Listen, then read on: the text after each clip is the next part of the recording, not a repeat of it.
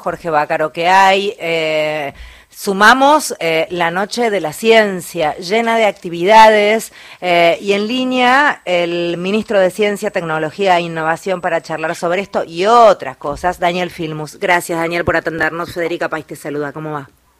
¿Qué tal, Federica? Un gusto. ¿Cómo estás? Bien, muchísimas gracias. a ver, ¿cómo, ¿cuál es el planteo de la jornada de hoy, la Noche de la Ciencia? ¿Qué va a pasar entre un montón de cosas? El objetivo principal el objetivo principal de la jornada es poner a disposición de todos los que vayan todos los trabajos que hacen los científicos todos los días en los laboratorios, es abrir las puertas de los laboratorios, llevarlos al Centro Cultural de la Ciencia y que se pueda interactuar con la magia que tiene poder hacer descubrimientos, poder hacer experiencias científicas de las disciplinas más diversas, poder despertar jóvenes y nuevas vocaciones científicas y poder atraer a una buena parte de la población hacia la ciencia en momentos en que, como sabe Federica, desde algunos sectores la ciencia está cuestionada. Y realmente Argentina es un país que necesita cada vez más ciencia, más desarrollo científico, que necesita cada vez más vocaciones que elijan esas carreras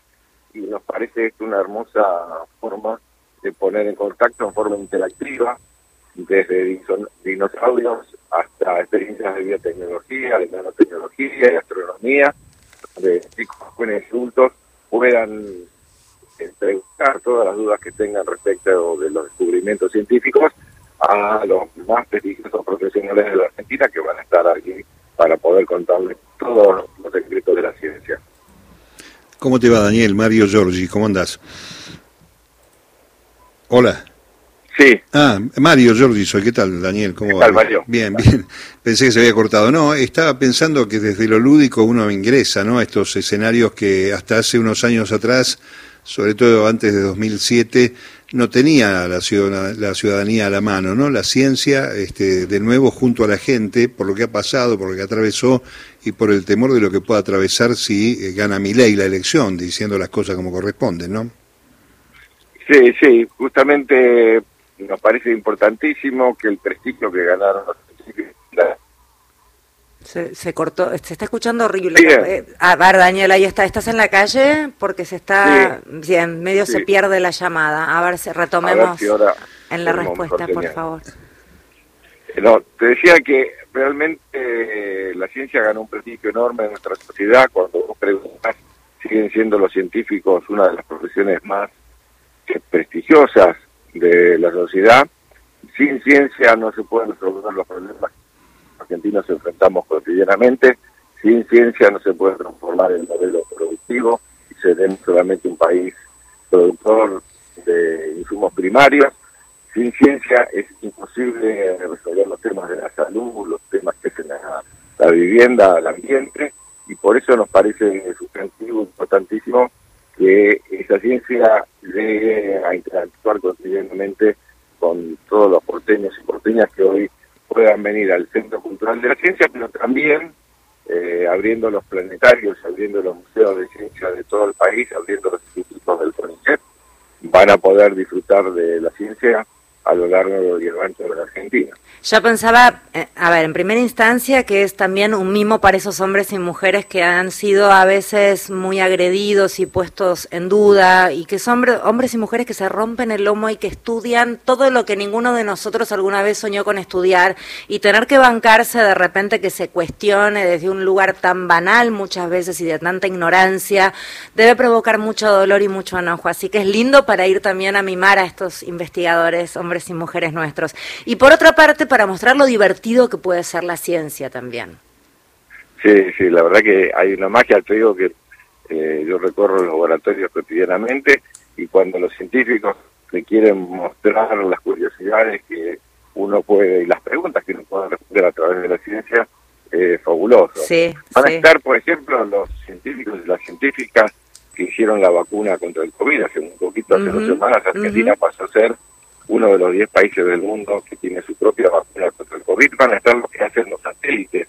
Argentina es uno de los pocos países del mundo que se siente la mesa chica, que puede poner en órbita satélites propios, satélites que sacan imágenes de la Tierra para prevenir los desastres naturales, o los que nos permiten que se esté hablando con vos, porque son satélites comunicacionales los que permiten que haya internet y y comunicación, eh, los mismos científicos que desarrollaron, por ejemplo, la energía nuclear en la Argentina, eh, los que están trabajando para hacer las baterías de litio y los que están desarrollando el hidrógeno para que haya transición energética, y todo esto también para dar una polémica con aquellos que dicen que hay que privatizar la ciencia, que el Estado no tiene que meterse en esos temas, que cada científico tiene que buscar su propia financiación y que también estos días nos, nos hemos asombrado con los que nos proponen privatizar el océano, privatizar las ballenas. Realmente hemos escuchado cosas que jamás nos imaginábamos que en el sentido común se pueden decir. Bueno, hoy lo están planteando como plan de gobierno. Eh, nadie mejor que los propios científicos y científicas para darle respuesta. Eh, Daniel, hay este, hay una diputada de mi ley, Mercedes Llano, que es ex becaria doctoral del CONICET, que se enojó con estas ideas, pero sigue dentro de la libertad avanza.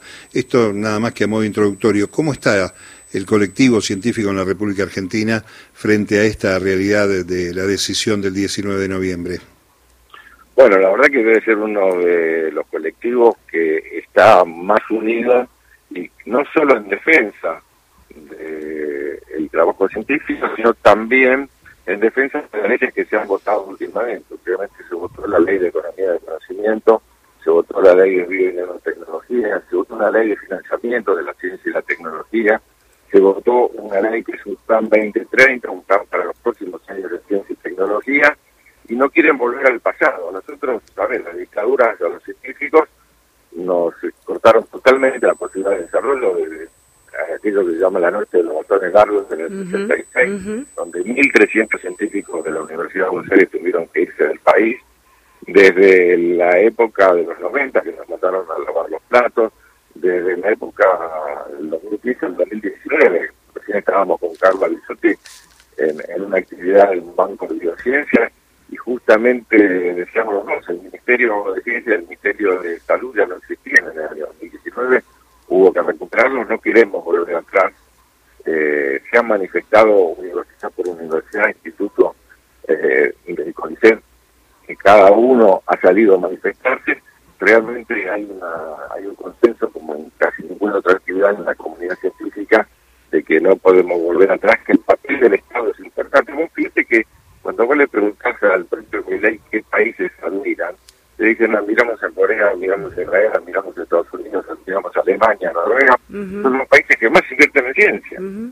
quieren ser como esos países, pero no quieren hacer lo que esos países hicieron para estar en el lugar que están. Si nosotros no invertimos en ciencia, vamos a pasarnos la vida rezando para que llueve, solamente nos vamos a exportar productos primarios que dependen de condiciones naturales y no de lo mejor que tenemos los argentinos, que es el saber, la capacidad y el conocimiento y la posibilidad de innovación que argentinos y argentinas tenemos. Eh, Daniel, gracias por hablar con nosotros. Bueno, los esperamos a todos y todas. Acaban de instalar justamente los dinosaurios aquí en la puerta del Centro Cultural de la Ciencia. Muy bien. Un montón de chicos mirando y disfrutando este, también de la paleontología, que es una de las disciplinas que vamos a te, aprovecho para vender entonces Centro Cultural de la Ciencia Godoy Cruz al 2300, pero no es el único lugar, entonces se meten en las redes del Centro Cultural y ahí está el detalle, ¿entiendo bien? Exactamente, en el museo eh, también del Parque Centenario eh, van a poder estar también en el Museo de Ciencias Naturales, el Parque Centenario va a ser otro lugar privilegiado para disfrutar de la tierra. Divino, gracias, beso enorme. Igualmente para ustedes. Era Daniel Filmus, ministro de Ciencia, Tecnología e Innovación. Te decía, metete en las redes del Centro Cultural de la Ciencia, CC de la Ciencia, todo junto, y tiene tilde oficial, esto es Instagram, y ahí vas a ver todas las actividades, porque, por ejemplo, tenés para los chiquitines tenés, bueno, lo de los dinosaurios, pero además tenés una exposición permanente que se llama Lugar a Dudas. Hay un laboratorio dedicado a hongos que se llama Mundo Funga. Tenés un espectáculo de música, conciertos elementales. Tenés el Festival de Ingenio con charlas sobre el Campeonato Mundial de Sudokus, acertijos, cómo hacer un laberinto, juegos de inteligencia. En fin, hay de todo. Tenés el Centro de Simulación Computacional para aplicaciones tecnológicas. Hay desde para desde lo más peques hasta los más grandes. Reitero, te metes entonces en el Instagram CC de la Ciencia, tilde azul, que ese es el oficial, y ahí vas a encontrar todo.